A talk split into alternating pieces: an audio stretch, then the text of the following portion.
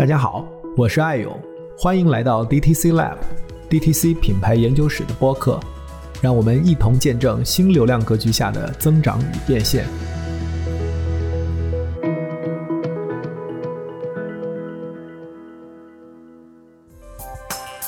本节目由创意播客厂牌 BeyondPod 的超声波制作播出。各位听众朋友，大家好，欢迎来到 DTC Lab。啊，现在是周日的一个早晨哈，我在北京，在博客公社的录音棚里面，坐在我对面的嘉宾呢是南天老师。我们今天有这一次录音的机会，也是我们一位宝藏听友哈，金佳同学介绍我认识南天老师。然后昨天周六在国贸大酒店听南天老师从早到晚讲了九个小时的课。今天早上在他回南京之前，我们赶在最后一点点宝贵的时间跟他来去做一个交流。首先，先请南天老师跟我们的听友打个招呼吧。大家好，我叫南天，南京的南，锦上添花的天，现在是一家私募基金的创始人。小宇宙的同学应该对南老师不陌生，有志有行第一期就是跟南天老师的对话，大概是二零二一年的八月份，差不多。呃，那是南老师第一次录播客吗？啊，确实啊，第一次录播客，在他们家自己的棚子里。啊，那次感觉怎么样？后面受到了一些什么样的反馈？其实也没想太多，因为那个时候啊，有志有行在做更多的服务和触达嘛。梦岩说有没有可能我们聊一个什么也挺好，而且我和梦岩比较了解啊，比较投缘，所以说我们确实没有准备什么提纲和什么，到那就反正聊呗，就这么聊下来，也比较自然。梦岩创业很不容易，大伙儿都看你眼里是知道的，所以呢就会说也聊一聊那些到底反思了一些什么，或者说触动我们的地方是什么。咱们不少朋友啊，知道一些背景的，就听起来会感觉到挺有感触的。事后也都跟梦妍啊跟我说了，说感觉挺好的。从那之后呢，我也确实意识到播客还是个蛮神奇的东西，对吧？因为那个视觉进入人的心灵内心和听觉进入人的内心不太一样，视觉可能更容易震撼人吧，shock 一下，但是听觉更容易慢一点的就能够进入到这个里面，这感觉是更好的。对，金佳也是在负责，就是你们机构的一档播客节目哈，也是我最早注意到，就是我觉得金融投资机构来去做播客，虽然有很多，但是大家的做法其实是不太一样的。像您昨天分享讲的这个用户型企业的这个思路，我觉得播客也是你们跟用户关系经营的一部分。所以，包括我看您也在 B 站坚持做直播，像昨天这样的活动已经是第三十九期了。也就是说，你们长期这样就是跟用户做这种非常深度的沟通，所以都让我感觉眼前一亮。因为我自己做这个电台，关注 D to C 的这样的一个模式，其实我一直觉得，虽然这个概念是叫 Direct to Consumer，但是很多的从业者或者很多的人会把它放在一个流量环境的视角里面来去考虑，而且从术的角度来讲，更多把它认为是一种打法。但是，就像我们前期也会有好多期节目，很多的嘉宾，不管是他是从业者、操盘手，还是一些专家，他其实最后都提到用户经营这样的一个理念。所以，这个其实是我自己非常 buy in，也是特别希望借由这个节目能够跟更多的听友去分享的。所以，我想就是回到您这边，我觉得也是一个非常有意思的案例。在一个非常大家可能关注度高的美妆啊、日化呀、服装啊这样的一些大快销的这个领域，是大家都比较容易接触到的。那对于像金融这样一个相对垂直专业的这个领域，我觉得这种做法一定是相对来讲，在目前来看是稀缺和少见的。所以您跟我们简单介绍一下的经历，以及您是怎么开始考虑用这样一种方式来去创业？是这样，先说一下，就是大概跟朋友们介绍一下一个背景啊。就是我之前最早呢是在实业里面工作的，确实蛮喜欢投资的。十九岁的时候，无意当中看到了巴菲特的一本传记啊，人大多数中国人也是这么开始的吧，人都一样，都很俗的很。但是这个里面挺打动我的什么？到今天我还觉得他谈了很多看似是商业，实则是人生选择的问题。比如说你为什么要投这样企业？为什么投了这个企业之后应该这样，不要那样？为什么说不要着急？为什么不要乱做生意？说实在的，我觉得还是有些底层的东西。其实老八讲东西带点价值观的嘛。说回来，所以终究呢，我觉得投资很带劲儿，挺好玩的。后来就加入了一个券商。那券商呢，从经纪业务做起，然后自营就是管自己家的钱，再到发资管产品，管公众的钱。在这过程当中呢，我发现好像和我当初的想法不一样。不一样最大问题什么呢？是因为金融机构是个标准化运作的东西。第一点，它考虑问题、做投资、做很多事情，它是偏金融视角，站在一个服务全社会的角度去考虑问题。相信大家马上就能意识到了。那比如说，可能我们个人会有些个人的主张。不同关于时间节奏的投资，一些不同标的的投资，说到底是不是说我们和机构冲突呢？我觉得不是，是因为机构考虑是服务整个这个面，而我们其实是在有取舍的，是有些偏好的希望说，我就服务某一群人或者投某一种的企业。那站在当时我辞职出来，二零一四年办私募的时候，最大的想法就是说，我不是想去做个金融，我是想去投个商业投资。所以我们最早的时候说我们自己叫商业投资，是这么叫自己来的。这样就有很自然的问题啊，就你在二级市场做商业投资嘛，那么你就会把企业的商业模式啊、企业怎么经营啊，看得要比估值更重要一些。那么呢，我们也做了一些实证研究，证明了短期看可能是金融的事情对于价格的波动影响很大，但拉长看呢，也确实是企业的基本面、商业的本身起很大的作用。那很好嘛，这就开始不停的研究商业，不停的问 why，那为什么这么做呢？为什么不那么做呢？为什么这样做会好或不好呢？我们不断的前进的，在这过程当中，比如说我昨天艾老师也听到了，可能说我们觉得技术驱动很重要啊。那么在技术这个为人类社会带来增量最好的光明的结果之间。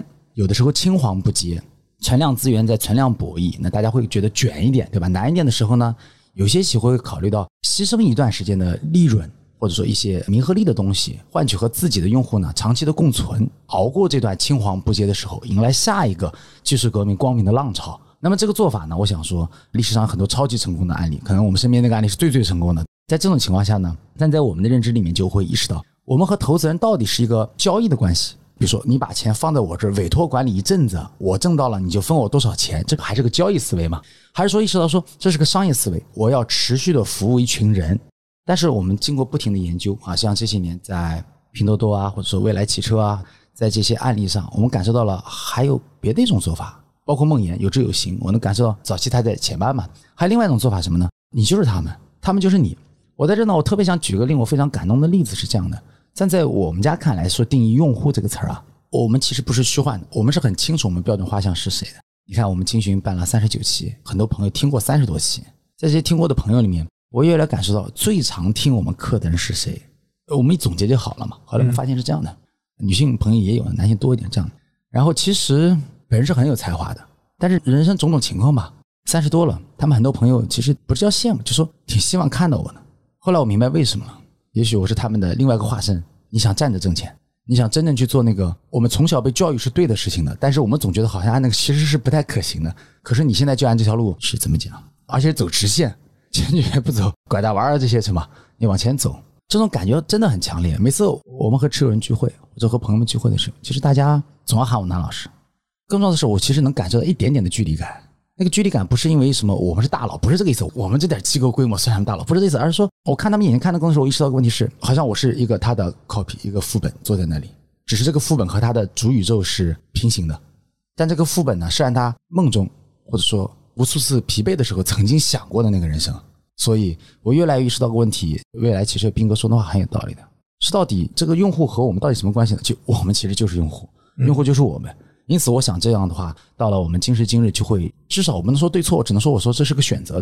有人觉得说我站在金融的角度为全社会做交易，这很好嘛，也服务社会就好了，服务中介嘛，金融中介。有朋友说呢，我做的是一种为一群人做服务的，是个商业代理人的，是个服务者的概念，这也很好。梦岩可能选的是说我陪伴大家就好，可能对于我而言就是我确实是想这样活的，然后我也想替那些人和我一样的人，差不多的人，按这个方式过下去。可能我算他们实验品，一个偶然的小宇宙，一个平行宇宙过下去，就算种种原因吧，我我不可能去走老南那条路，但是我知道他证明了这条路，如果我去走，其实也能走得通，就觉得这个关系变了。我是昨天听了一整天的课哈，所以我觉得可能我的上下文或者说情境感会更强一些。我觉得很多可能播客听友他如果没有过去看过您写的东西。看过您的视频，然后听过您的课，所以我觉得他很难感受到，就是您刚才讲的背后的那个情绪。我想问一下，就是您从一四年开始创业到现在也八年，哇，也是一个不短的时间了。你是什么时候开始意识到用这种方式去做是对的，或者说是一个更对的方式？人的觉醒肯定是因为环境的变化刺激到的嘛。你说凭空想明白的人很少。您昨天说的，我们不是去总结，往回推。而是回到您当时那个路径上，您是怎么选的？那是这样的，就是说我一出来是个正常的想法，因为还是机构出来的人嘛，正常做一些不要冒风险的投资，通过机构获取更多的资源、客户的支持，做大。所以开头我们一四年到一六年的样子，其实呢就是这么做的，规模也还慢慢起来一些了。那个时候当然整个行业没有现在这么好啊。后来遇到一个很大的问题，就是随着我们当时去做的一些套利投资啊、一些投资啊，那么市场机会的波动。客户呢也产生了很多的质疑或者说担忧，这很合理。那个时候，反正整个我们在二零一五年大牛市结束之后，等到整个市场，比如像打新股啊、做套利啊，很多低风险的投资机会慢慢消失了之后呢，我自然而然就来个到一个生存问题。你前面这批客户其实是风险偏好较低的，但是事实上呢，长期在股市和企业投资里面，它是个风险偏好偏中偏高的事情。那这个就是一个不匹配。等我在一六年、一七年试图想去做这个事儿，这就有点绕弯子了。开头从机构出来，我就是想干这个的。但这个惯性嘛，你就觉得还应该先按这个先搞。关键我想说的就是说，我从机构出来，那个惯性觉得说，你要先做 A，再到你想做的 B 去。那么事实证明，等到你做 B 的时候，就发现你前面做 A 的那些事儿，说白了还是浪费时间，因为你得重新找客户了。重新找客户，后来在一七年年底吧，我就意识到这个问题很难找到客户。在以前房子还是涨得比较好的时候，或者说大家有很多理财产品可以选的时候。从我们昨天讲嘛，从题材选择角度，老百姓也没什么动力，非要去买什么私募。没错，所以在一八年年初的时候，我两个好朋友就是黄倩和张成就劝我什么呢？南老师，你商业分析做得很好，如果说你真的想去对社会有些影响力的话，你应该走出来，不要像我们圈子里人这样自己闷着，出门就是防贼一样的，就生怕别人学会了啥。你现在这不草根嘛，然后你现在终于决心走最难的路了，你已经启动了，那你就这个办法了，你试试吧。二零一八年一月份，我们在上海办了第一期活动。那活动的方式很简单，就是把我们的商业分析框架全跟朋友们讲一讲，就用这个方式来。后来发现呢，我们就觉得很有意思，就是说这个方式下啊，如果我们用市场竞争的角度来讲，我们可以这么翻一下，就是一个大的快消品的主理人，我说大是指大类主理啊，把他的比如说奶茶的配方，怎么找茶的过程，他把他很多这种研发产品的过程淋漓尽致的展现在这个受众面前，而不是简单的用比如说我们店招，我们这个店的整个的装修风格，还是这种广告语来打动别人。这个方式下呢，肯定不可能让所有人打动，但是对那些比较在乎品质啊、细节的消费者来说，其实还是挺喜欢听的。看朱理人怎么走遍茶园，怎么选茶叶，应该怎么熬，其实很多人还是蛮喜欢看。你 B 站这种视频也很多，匠心故事是吧？对对对对，就是把这个东西展现出来。而且从那时候我就意识到呢，因为商业分析没有那么容易，所以说讲个一个小时那种讲几个大词儿，它不太尊重人或者不太完整。所以站在尊重别人的角度呢，我还是选择了就讲一天，彻底把框架讲一遍。这样呢，人家就基本上明白，不至于说很嗨。但回头一想呢，这个逻辑链不通啊，你是不是有什么关键点没讲啊？那就不会。我们讲完，大家基本感受是，至少逻辑链是清楚的，哎，从头到尾怎么来的这样过程。这个时候其实我是糊涂的，但至少这一大步啊跨出来了。如果说我们今天有商业模式的话，那这个模式的源头就是个误打误撞，源头就是朋友好意提醒，诸如此类的，源头就是走投无路这四个字，我看是一点不夸张。就你反正也不剩什么路了，你就办了，就开始了，开始嘛你就讲。后来呢，从第二期开始，我就意识到一个巨大的变化了。我受到了很大的震撼和改进。为什么呢？就是这个费曼教学法。我是一个很擅长和思考和总结这个投资框架、不停改进的人。但是你大家也知道，你像你一个创业者，你要做研究，你要培训人，然后你要出去募资，你要服务客户，要去调研企业，你肯定干不过来啊。所以当创业的时候，我这种整段整段大块的思考的时间其实还少一点了。原先在机构嘛，有分工，你就忙你这块事儿，别的都是同事，别的部门办了。但大课就不一样了，也就是说，我每一个月会有一次，看似是我在对大家讲课，实则是我把大脑当中这个逻辑链的全部东西再过一遍，就像咱们这么说，回到那个点，再来一遍看所有的路口。可能很多没来过现场的朋友不太能感受到，就是我在跟大家讲的时候，其实我脑袋里面已经在平行的每一句话的那个后面的四个路口已经快速的过了一遍了，再过一遍。所以如果说这三十九期我的框架，其实闪电般的可能重新反复的 run，反复的跑过这么多遍。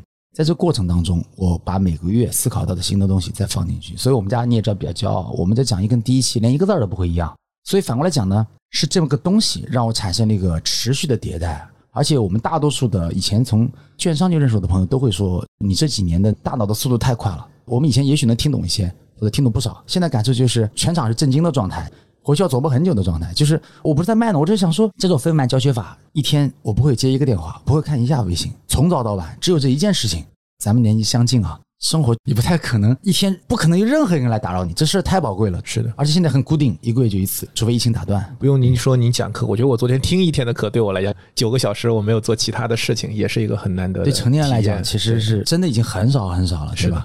那么你看，无意之中求生存，但是先产生的化学反应是在我自己身上，然后接下来我就发现新的化学反应了，因为我这种和别人交流的方式啊，我来意识到，就是你刚刚说的，它不是术的层面。我是毫无保留的，说白了，我那种思考的路径和逻辑和我担心的风险点，或担心这样考虑对不对，我都讲的时候也讲了。在这种方式下，我发现就像你这样唤醒了这个宇宙里面的其他的一些人，有些人是内心为了投资，嗯，投资部分被唤醒了；有些朋友是人生的一些感触部分被唤醒了；有些人是感受到他可能想找一些管理人、基金经理、投资经理，他感觉到这种的沟通方式是他见过最坦诚的了。因为一般情况下，大家知道是路演嘛，路演是一种偏交易的状态，就桌子两边我说服你给我钱，对而这种状态是说他看得出来我们双方都很放松，然后你全面展现你自己，更像个朋友。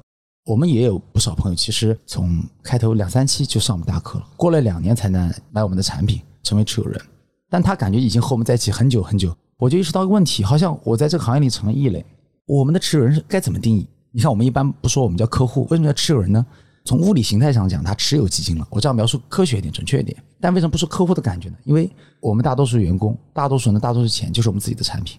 我们的大多数分析师和大多数持有人都是从这个课上来的。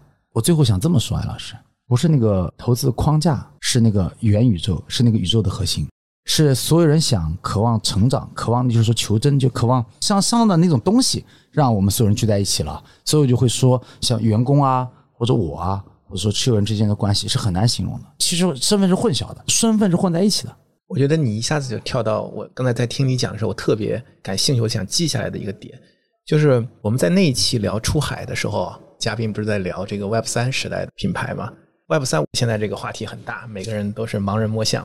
我自己觉得，就是对于 Web 三代表的创作者经济来讲，其实就是您刚才讲的，就是客户、用户、客户、投资人这个身份是一致的，就他的用户就是他的早期投资人。是对吧？我们讲这个早期的这个品牌，它是个养成系，就是说大家 对对吧？这词不错看着它一起起来，而且觉得我与有荣焉，我是一部分的，我是有参与、有去见证的。所以到后期，如果它偏离初心，我会很难过。这就是我觉得后面您可能也讲左侧百分之五的这个用户。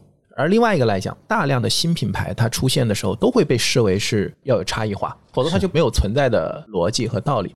所以在同行或者说在一般的用户视角里边，您感觉他们会怎么去描述您这家机构？我们同行就比较简单了。我们同行负责经营管理的朋友会觉得，老南你这搞法没意义啊！你忙了半天，规模能有多大？你能养多少人？我找银行代销一下，一下卖二十个亿，那一百万客户，私募基金是一百万起嘛？对你这样一场能养多少人啊？我就当你一年讲十二场好了，你你场到一百个、一千个，一千个几乎不可能嘛，因为你讲的东西是人群当中大多数人没那个兴趣听的，或者根本听不了九个小时的。他说你这事儿注定做不大。但是我们我们圈子里做投资的朋友啊，都羡慕的要死，都这么说。哎，老南，也就你活得痛快了。我说为什么这么讲呢？他说你看，因为你们是完全一致的，每一次在市场波动的时候，我们要去努力说服很多人，是不是再坚持一下，或者说走正确的路会怎么样？所有人都是这么想的，他不是后来被用胶水粘起来的，是本来所有人就都是这个共识，好像从石头缝里开天辟地裂出来，就这样。你们能把任何投资计划都执行下去，绝对不会半途而废。而且任何你们决定要去做的事情，你们可以斩钉截铁立刻就办了。但是在这样一个投资年代或者动荡的年代，这是可贵的优势，所以我的投资同行会觉得异常的羡慕。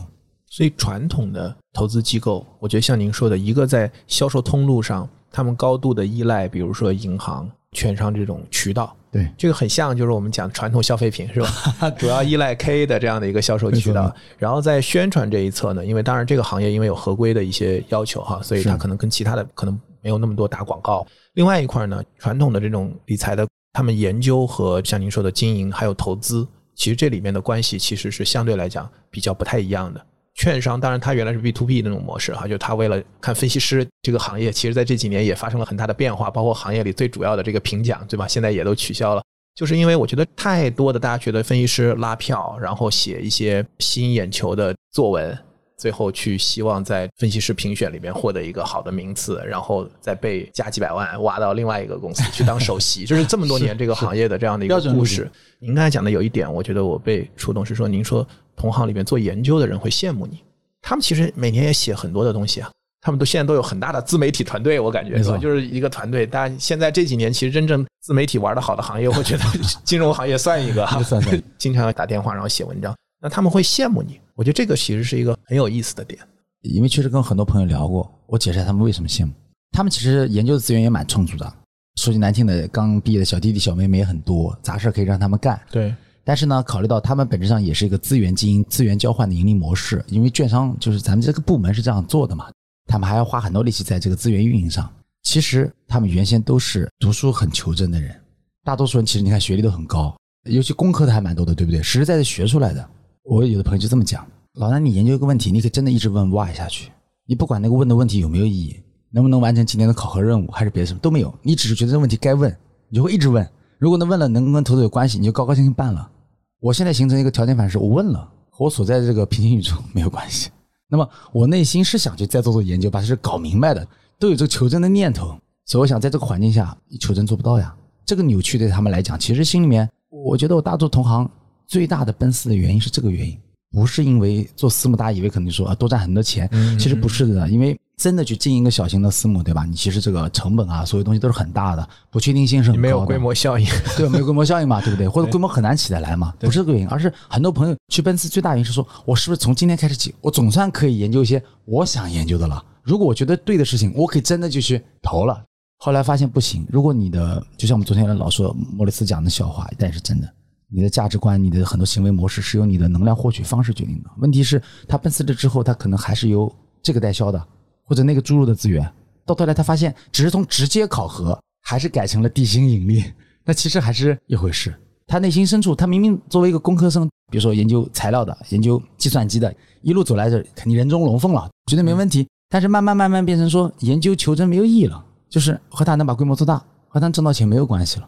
他内心其实是有痛苦的。我觉得认识的绝大多数的投资经理，真的挺有底线的，真的有操守。只是说这种商业模式或者上一个时代的商业模式不适合现在的时代之后，还变成这样之后呢，对人产生这种束缚呢，使得这种矛盾和冲突越来越大了。所以我就说，投研的朋友呢，都还挺羡慕我的，这个事情就很有意思了。我想那个昨天有一个在结尾的那个观点，因为听我们这个台有很多是创业，也是在自己做新消费品牌的，新消费品牌的创业者，我觉得这几年坦率讲遇到很大的挑战，就是这个流量环境，这个流量环境。可能它的兴起让他看到机会，也是这个流量环境。然后现在可能让他觉得很痛苦、很受挑战、很煎熬、很绝望，甚至某种程度上来讲，也是这个流量环境。所以在这样的一个流量型的这样的一个打法和对立面，就可能就是我们讲的用户经营的这个思路。其实我觉得是一个很重要的一个话题，讲用户主义啊，讲这个用户型企业，我觉得是您非常重要的一个主张。包括我觉得您也是在践行这个主张。按照用户型的这个打法来去经营自己的公司和用户的长期和深度的关系。然后您讲到一个点，就是说流量开局，用户定局，不如你直接一开始就选这条路，难，少有人走，但是长期一定是更正确的一条路。就讲直接起手就是用用户开局来去建立秩序，趁早来去繁衍这个种群哈。我觉得这个点我是特别希望能够展开讲一讲的，因为我觉得过去这几年其实我也接触了很多的新消费品牌的创业者。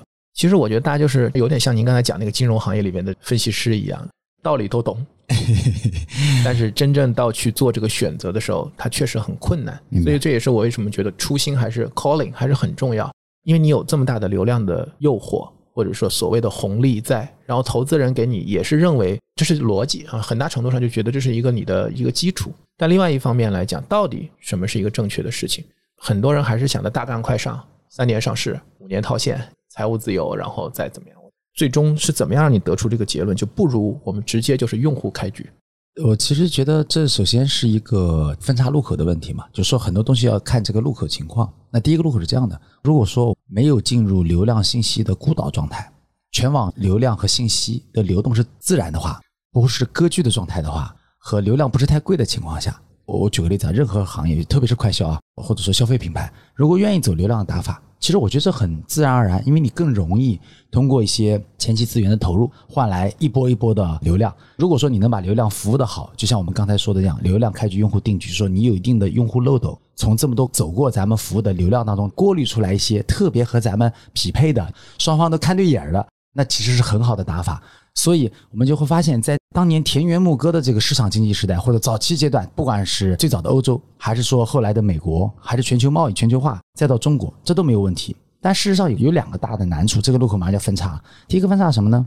人性里面很大的一个特点在于说，是很渴望垄断，很渴望这样的。所以说，我们发现，即使在美国也是一样，那会出现很多恶龙，他把明明自然流淌的河流筑上各种小水坝、截流，那当然，美其名曰它可以说企业长期成长、价值投资了，护城河，对吧？其实你就想想，护城河的河水本来是大河里的，大家一起过的，他非要把它一挖，挖到自己这儿来，绕个小城堡，有点形象真话。那么在这种情况下呢，大家发现流量毕竟像水，你去太迟了，人把小水坝到处一弄，再弄很多孤岛一挖，这没什么水淌了。因为我们看商业分析嘛，很重要的是我也要看这个企业采取哪种打法。当初我就发现，大多数走用户模式起来的企业，有一个被迫无奈的地方，就是一定会出现这个局面，就我刚刚说的被分割了。被割据了，或者成本过高了，以至于你就说正正常常说，哎，我掏点钱租个门面，正常经营什么，你是做不起来的。那在这第一个路口之后，首先这环境开始决定一切嘛，诱导大家产生了变异。那有人想到个问题，水现在散在四处各地，我怎么去找到它？那这里就有个问题了。原先的想法呢是说，他通过标准化的产品和服务吸引对方产生购买的欲望，就成交了。现在别人说你要让别人主动过来找我，就像这样说：“哎呀，我要到这个园区去找某个店，我就喜欢那样，我要到那个店去买东西。”人家主动跑上门，而不是说我们在客流经过的地方开个店等他。这个做商和行商嘛。那么说回到这个话来讲，你变成什么？就是那要给人家个理由，人家为什么多掏成本、时间、精力来找你？那我想这就已经不仅仅是一个产品使用价值的问题了，它肯定要带一定的附加值。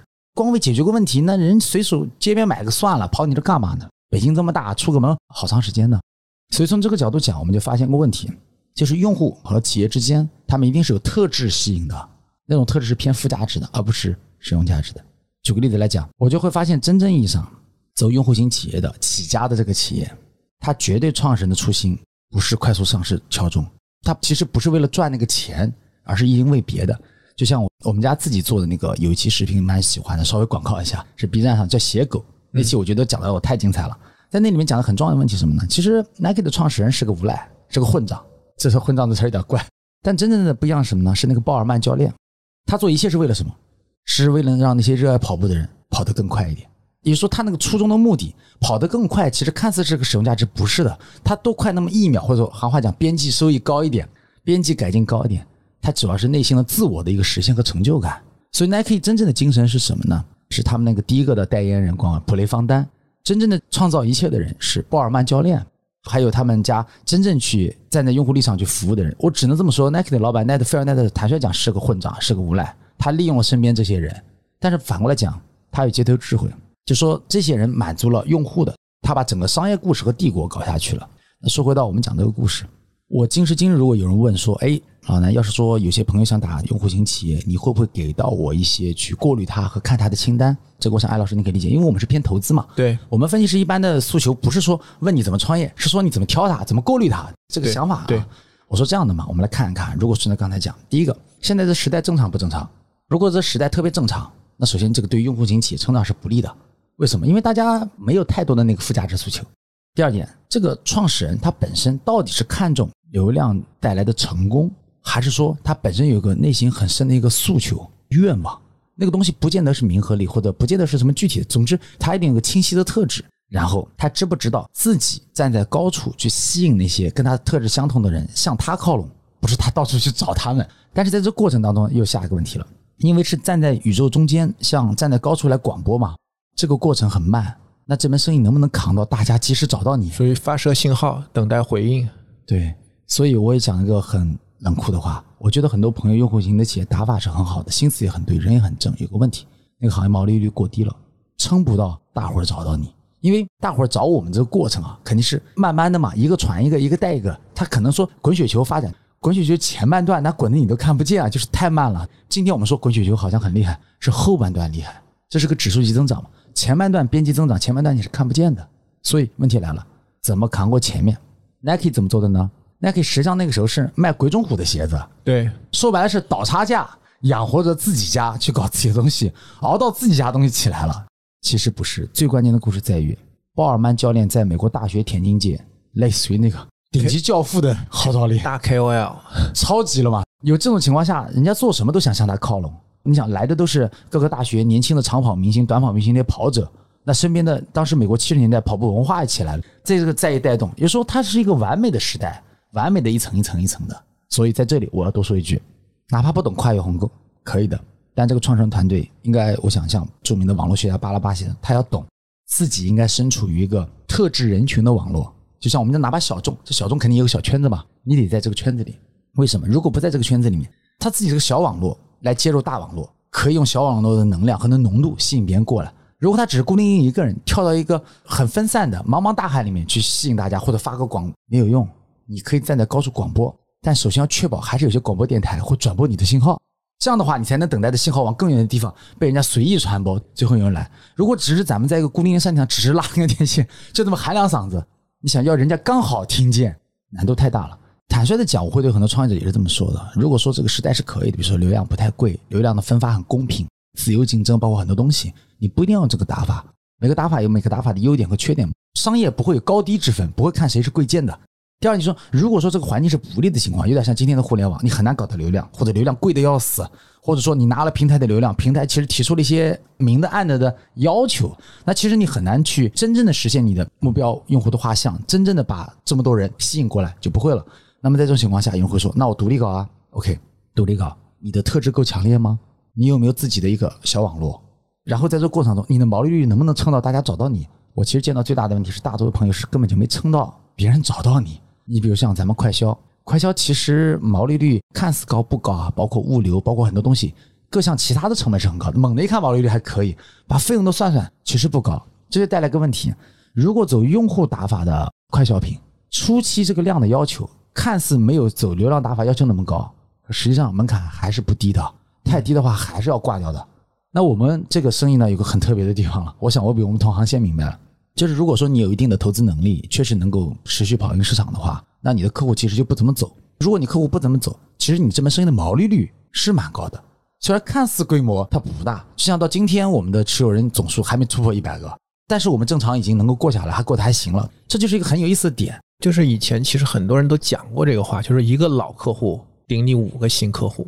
但大家，我觉得很多人都没有算过这个账，他没有从底层理解，就为什么一个老客户顶五个新客户？你看这么多行业，大家花这么多钱，基本上百分之三十的营销费用占比要去拉新获客，看到尤其是很多行业获客的例子数成本都到几千，这个就是您刚才讲的，就是当你能够，就包括您昨天分析，我觉得讨论未来的一个模式，对吧？就是当我能够留住我的这一部分用户的时候，第一，我在这一部分用户上，我毛利约等于净利；另外一部分这些用户。如果是我们后面会讲这个左中右，它能够再带来新的这样的一部分用户，而且这里还很有意思点，为什么说我们的行业毛利率高？其实很多人说你钱多啊，不是的，是因为这个行业实际上它背后的这个信息不对称性和认知的密度太高了。你说我去请人帮我打理钱，还是我请人办什么什么？他这肯定要付出的，他付出的叫费用嘛，付出钱嘛，对方就叫收入叫毛利嘛，就天然的就高。但就像刚才咱俩聊的时候一样，如果说只是瓶水和饮料这种快销。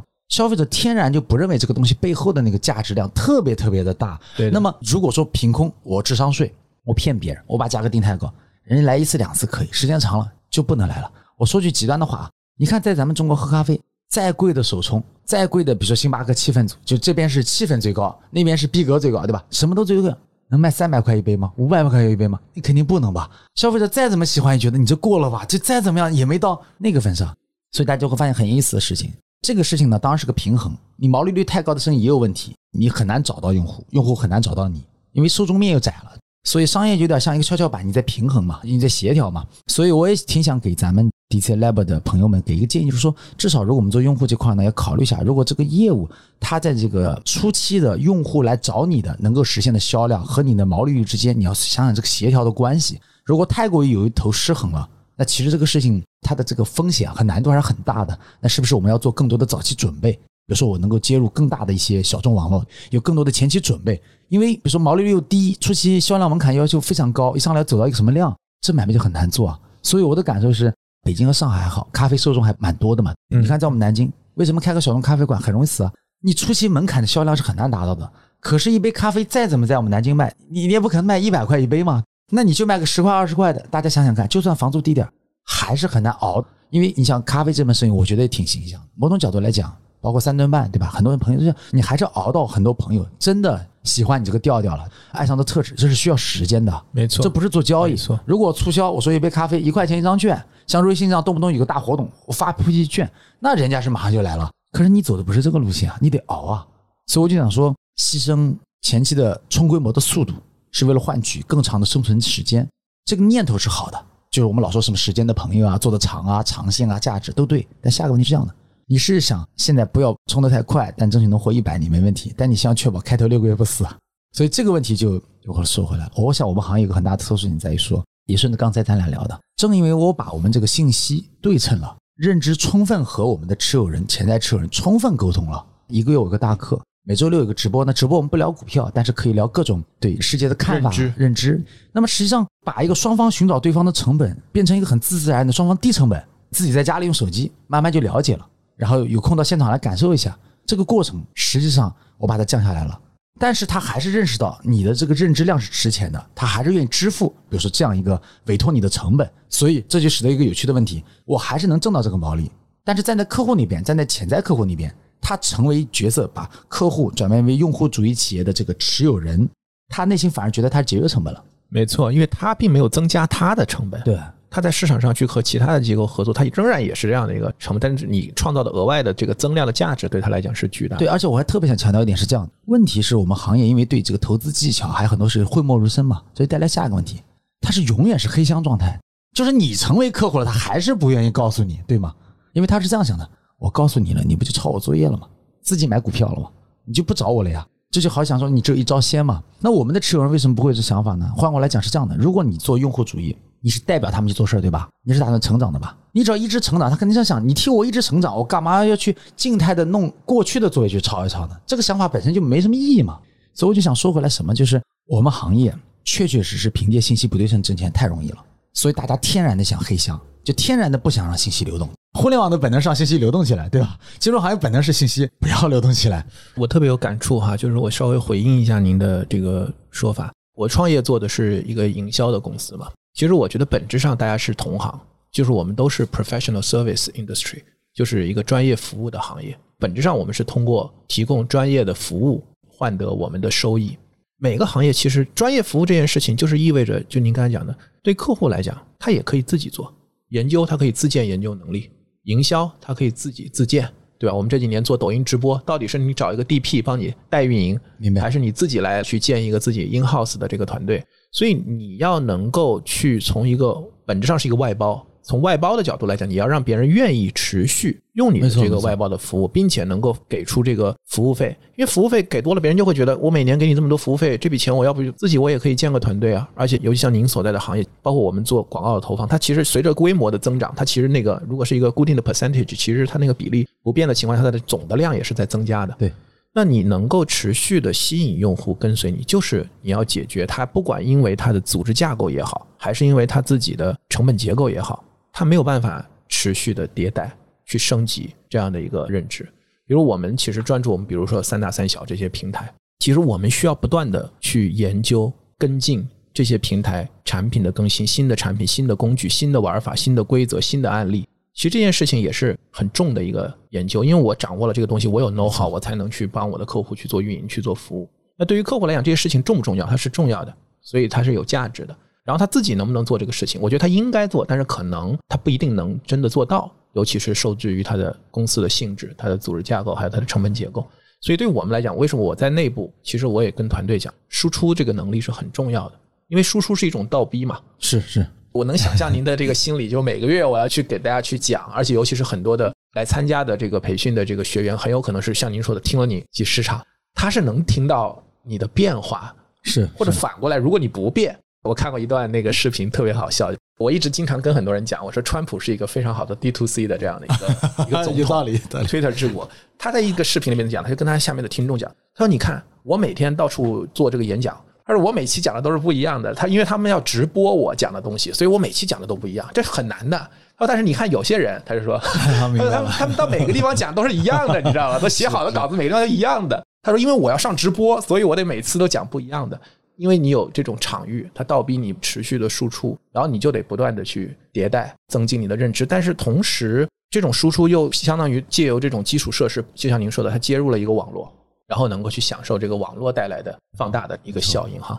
说回来，我觉得您刚才其实提到了这个越过鸿沟哈，就 Over the Chasm 这个模型。其实我当年我是因为我最早是在微博工作嘛，微博是最早的 social，通过转发带来裂变。所以我也很早接触到这个理论。我觉得我第一次接触到这个理论的时候，我是非常的 buy in 哈，我觉得很有道理。因为他觉得难的是怎么从早期用户 early adopter 到 early majority，就早期的大众，就大部分企业死在这个地方，最早的 innovator 就行业里我们讲 KOL 啊，或者说那些喜欢创新的人，出什么新东西他都愿意体验。所以他说最难的点是在怎么从 early adopter 早期用户到早期的 majority，这中间有一个规模化的这个问题。那从创业的角度来讲，确实我们也看到绝大部分的挑战都是在一到十这个地方死掉的，因为零到一对创始人来讲没有两把刷子，你也 你也很难出来创业。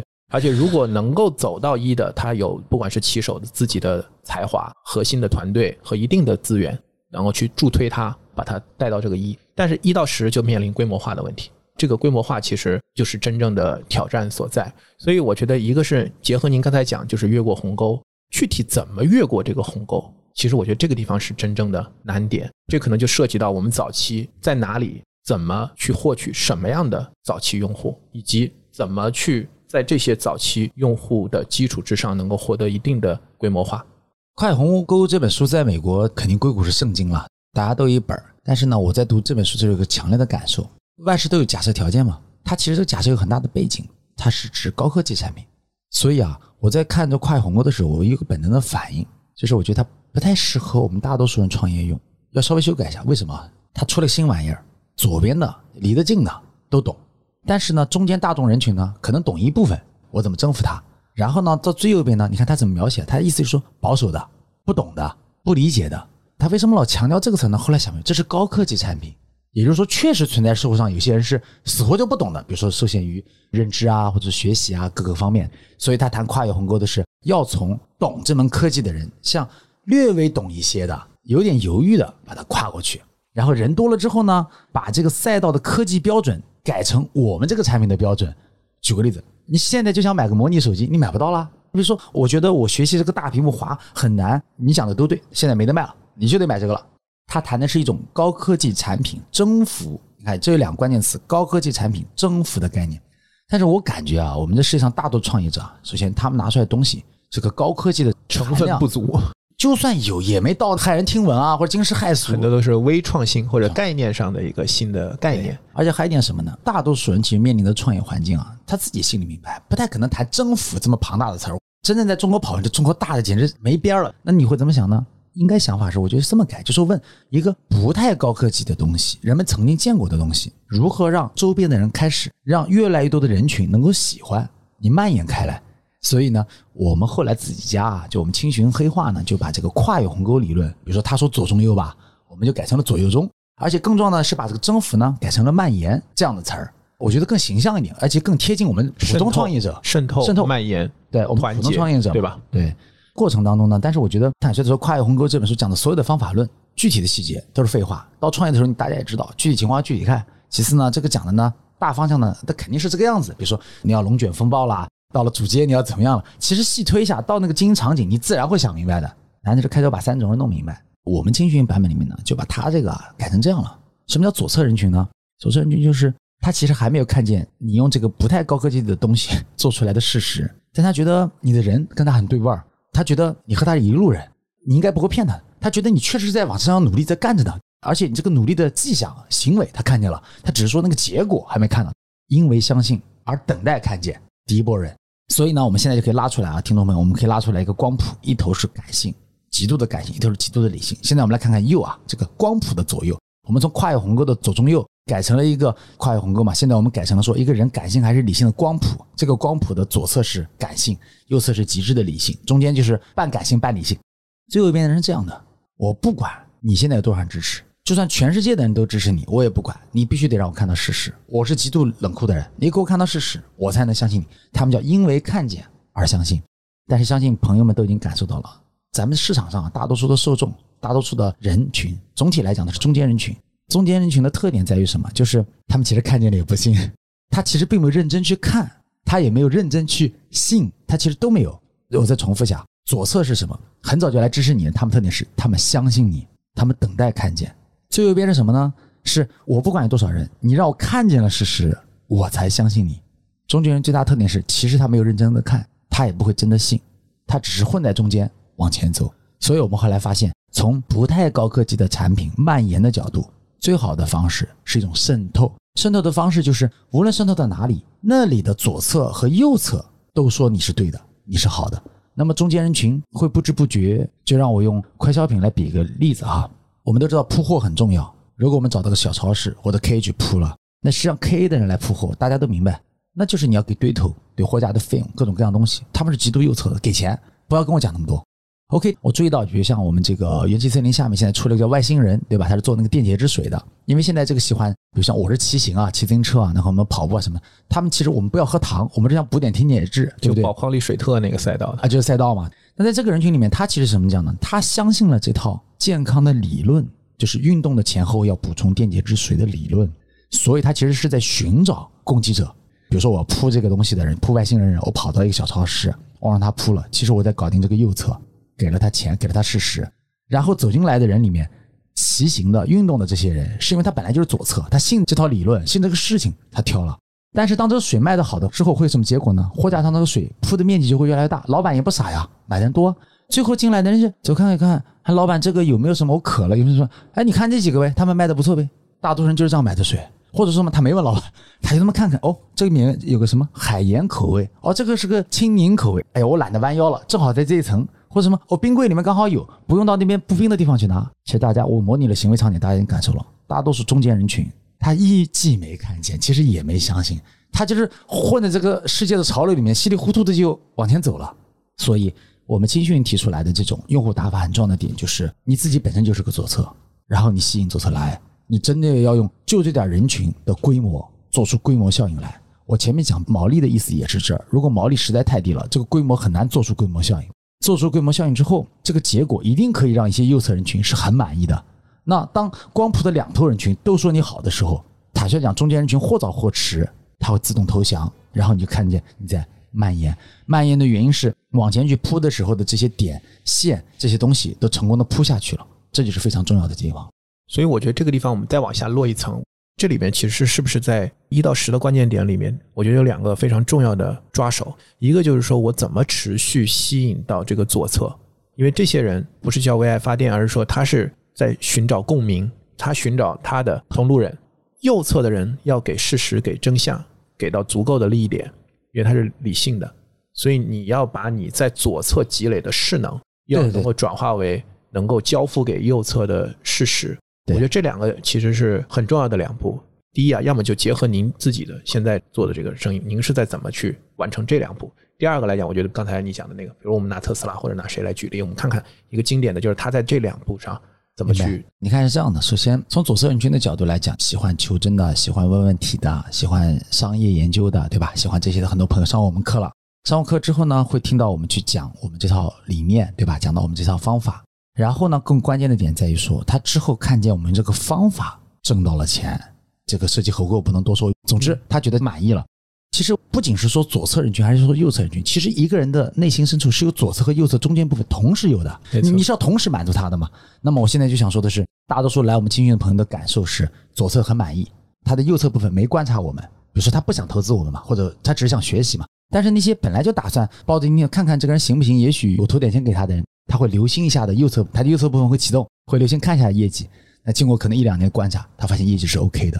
那对他而言，这个闭环就很容易了，说服自己的中间的部分。中间部分会这么说：他们只是个小私募，他们成立时间也不算太长。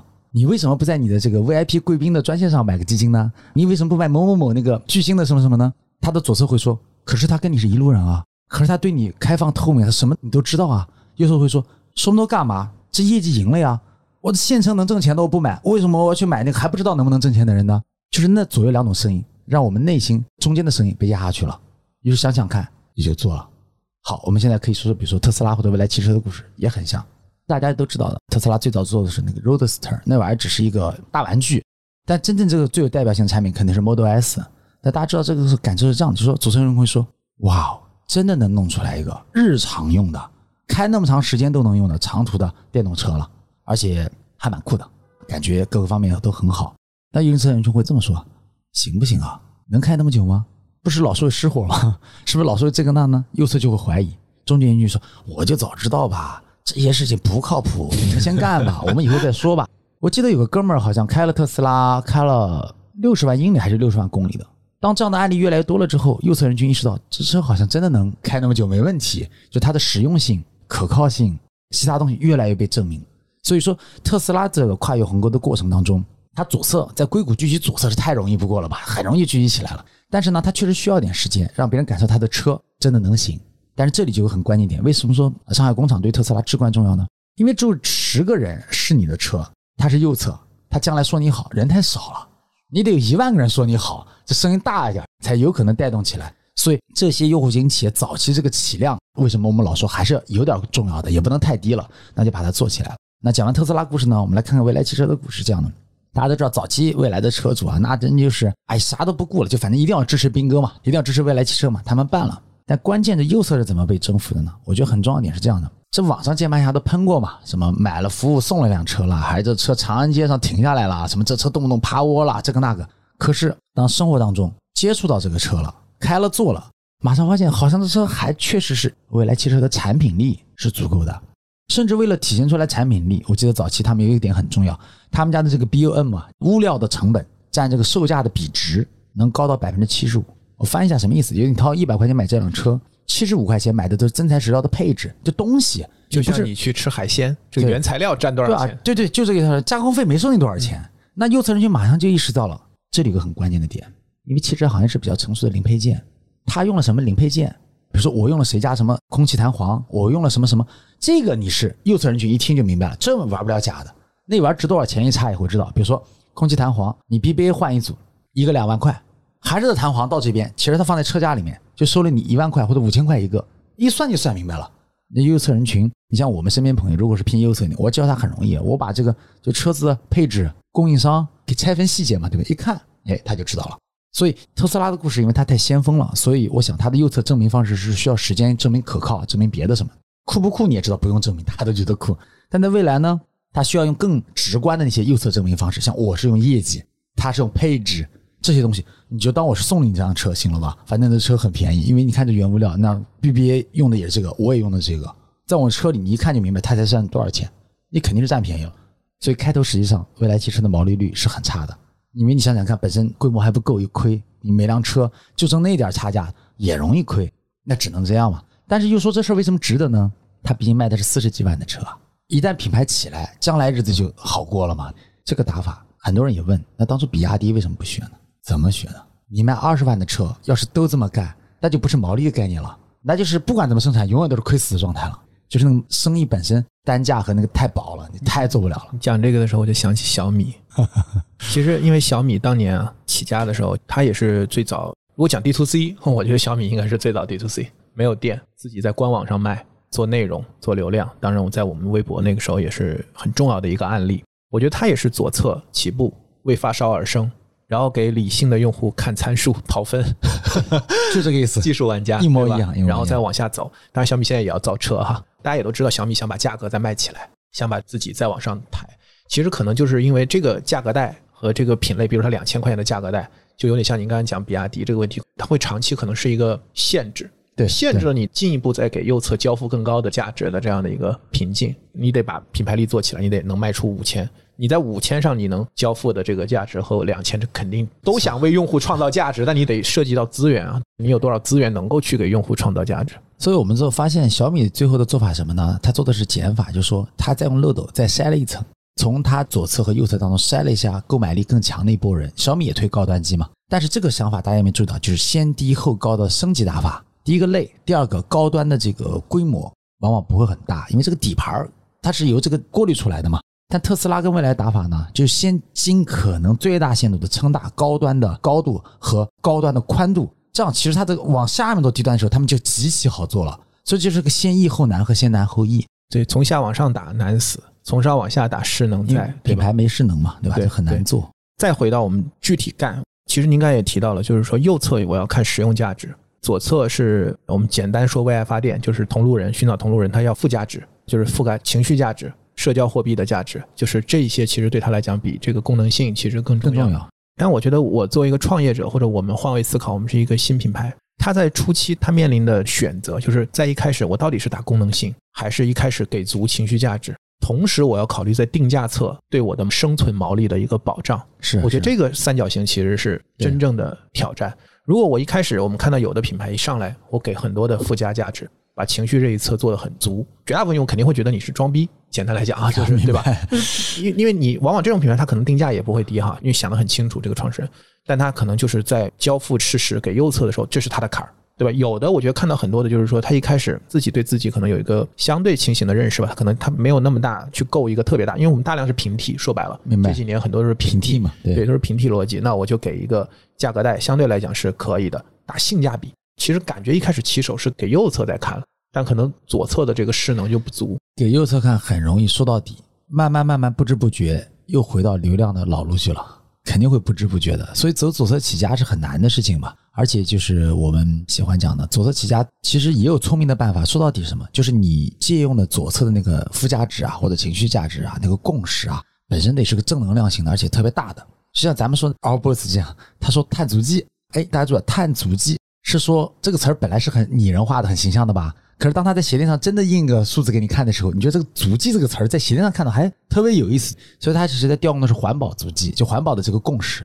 所以讲左侧如果能够借用的共识的土壤是大的，是正能量的，那么讲说创始人如果说也比较擅长这个的话，那么就好很多。说白了，第一个就跟你说，人家没觉得他太装。我举个例子，他们家做羊毛鞋，做桉树叶的鞋子，他说他环保，这个你也信了。他要是又用个什么弹性材料或者这个那个，你肯定想说这有啥环保的？你不就硬装吗？或者说像阿迪达斯那什么时候到海里面搜那个扔在海里的瓶子，做了些衣服，做了些鞋子。我的感受什么呢？挺环保的。下一句话是，这肯定吃饱了撑的。你从海里面捞那个废旧瓶子，你能做多少？说白了，不就有点作秀的感觉吗？就像你刚刚说的，如果借用的土壤共识是自然的，而左侧做这个事情的手法让右侧觉得也是自然的，不是那种强扭的，对吧？硬弩的，就前天往上架设的，就好很多了。但是如果把重心一上来放在右侧呢，这就会出大问题，因为毫无疑问，你肯定渴望销量。那最好的方法是把价格带再低一点，但是这个东西很微妙，就一旦开始移动了之后，你最后吸引来的并不是右侧。如果真的都是右侧也就好了，将来再找左侧吧，对不对？不是，吸引来的往往是中间。我见过大多数用户打法创业的团队，一年之后的结局都是，他说他是左侧，你仔细打开那个东西看，一堆人混在一起，他自己都分不清楚，这才是常态，是因为他坚持不了，开头就是左边一直走的这条路，这个是个很大的障碍。我觉得那又回到一个灵魂问题哈，就是对创始人来讲，要想做用户型的企业，创始人是不是必须在前台？对，我觉得对创始人要求太高了。很多朋友讲说他只要活得像自己，活得出自我。我说也不是，我是投资人。另外，我想这么多客户购买了他的东西，也不希望将来产品没有售后了，对不对？所以我想，第一就是说他是初心真心，不是人设。对，没错，就是这个点，就是到底是初心型还是人设型？我认为人设一定是失败的。所以我为什么问，就是说创始人是不是必须在前台？其实我觉得这个不是一个打法层面的问题哈。我想问的就不是说我是不是一定要把这个创始人包装成一个 IP，但他前台要把自己展现出来。就是说他他是不是必须得成为品牌故事的一部分，必须成为整个的这个，因为只有你是一个真实的人，我们讲真诚就是通往道路本身，你才可能真正吸引到左侧的这个我觉得说到底的话，就是海底捞就证明的故事了。你也可以不在一线，张勇就不在啊。这么讲可是不是更好？就用户和用户相处时间最长的那个位置上的人，得是纯用户型的人。你比如说海底捞肯定是服务员嘛，你又不去后厨，对不对？所以关键是服务员表现什么态度呢？张勇平常自己不出来表演那个什么拉面什么的，但是在老外呢就不一样，就说老外体系下呢，因为他们是这种偏个人社会成长起来的嘛，他们极度看重，比如咱这是什么摁个手指，人家就是签个名吗？所以就说创始人的本身的东西是占比极高了，像老外对创始人的比重看得很高。你看国外的品牌大量都是创始人名字啊，对啊，就说白你压的是你声誉嘛，压的是这个东西嘛。那回到中国来讲呢，我就觉得说还是看价值量吧。如果价值量高的事情的话，我觉得就是说两个事情都重要，客户接触时间最长的位置的和创始人都需要是在台前的极致的。而且它不能是人设型，它必须是一个初心型的这样的一个角色，对，才能真正的感召到、吸引到同路人，是。拿到这个初期的左侧，是。作为他后面整个故事的这样的一个核心的势能。是，而且就像昨天咱们也交流的嘛，这个阈值其实是不停的提高的，因为随着左侧人群增多，他们渴望的这个故事不是说你原先咋样，就你要一直往前极致下去的，中间是不能够停的。对，就像我们看 B 站，就永远有这个故事。讲 B 站的水化，知乎的水化，我觉得对陈瑞来讲，对他们来讲，其实创始人他也要一方面平台要规模化，另外一方面早期用户的初心。所以我们常见的做法是什么呢？就是说，一方面你中间人群多了会水化的，对不对？那好，该服务还是服务，咱们是个服务型行业嘛，每个行业都是的。但是那左侧用户不是不舒服了吗？有个办法，因为你比过去还极致了。那些人这么想的，哎，来的人是俗了，老张、老李没变，还比以前更牛了。你看咱老百姓说的土话，就那感觉很形象了。就是水不要紧，你比原先更那个了也行。怕的是什么呢？一个水了，第二个你人都看不见了，你是不是发达了？不理老兄弟了，还是说这个都把大伙忘了？所以你得比过去更极致才对。你就会发现，欧美的创始人，尤其一些户外品牌，六七十岁还得去爬个雪山。我开个玩笑讲，他想不爬，那 CEO 啊，这个那个 CMO 嘛，创，哎呀，老板你一定爬一下，你再爬这不对啊，是吧？你架着得爬，着 就变成这样。我觉得其实今天时间的关系哈，南总接下来要赶回南京。但是我觉得今天我还是收获很大，啊。然后我也希望后面我们如果还有机会，我们可以再找一些对，找一些角度，找一些案例来去分析。因为我觉得您的框架也在不断的迭代，而且我是你左侧哈，谢谢谢谢，应该算是你的左侧。因为你想，金家邀请我去听这个哈，是吧？是是是，就像你讲的，你给他一个邀请函，让他去听这个九个小时，他也不一定去听，是吧？是的，录期节目咱们就录节目就好了。我觉得您的很多理论或者框架里面也跟我的很多的一些想法有交集，会有一些碰撞。所以，我希望后面，我觉得我自己的身份，我既是在观察和大家怎么再去做 D to C 的品牌，同时我自己，我觉得我也是一个创业者。过程当中，我觉得从您身上我学到的，不断的去迭代，不断的去敢于把自己真诚的展示在客户和你的用户的面前，不断的去调整、平衡左侧、右侧和这个中间人群的这样的一个关系，我觉得这个是非常有价值的这样的一个东西。谢谢，因为来之前我也看过，就是小宇宙嘛，我这个感受就是很强烈。确实是我们说物化，或者说强行给一个大词儿讲这个 DTC，还是真正把握这个到底什么是真正和用户做这个事情。其实我想术和道之间不能说哪个偏颇，而是都重要。我觉得做这个探讨的人其实不算多的。有时候，其实我跟孟岩倒是经常聊聊这个里面的道和术啊，就常聊这个问题。说回来，我觉得有这样一个公共的平台，邀请不同的做这些方向的朋友们一起来聊聊术，也聊聊道，既谈谈具体的怎么做事儿，也聊聊咱们提炼了什么。其实从整个商业的发展和更好的服务，因为很明显嘛，人民群众富裕了之后，这个内心对于这些的附加值需求是上升的嘛。那么更好的服务他们，而不是说收割啊或者偏啊什么的，那我想这个对社会而言就是个正能量，是个好事儿嘛。所以，我确实觉得是个很赞很赞事。金佳跟我一说，我也感觉到了这个这个方向是很好的。我们这期节目应该是录制这个 DTC Live 这档播客有史以来应该在节目里提到 DTC 这个词最少的一期，但是我认为是聊的非常深刻的一期。好，谢谢，好，谢谢谢赖老师，谢谢金佳，我们宝藏的听友给我们带来了这样一个宝藏的嘉宾。好，我们听，我们下次再见，拜拜，拜拜，拜拜。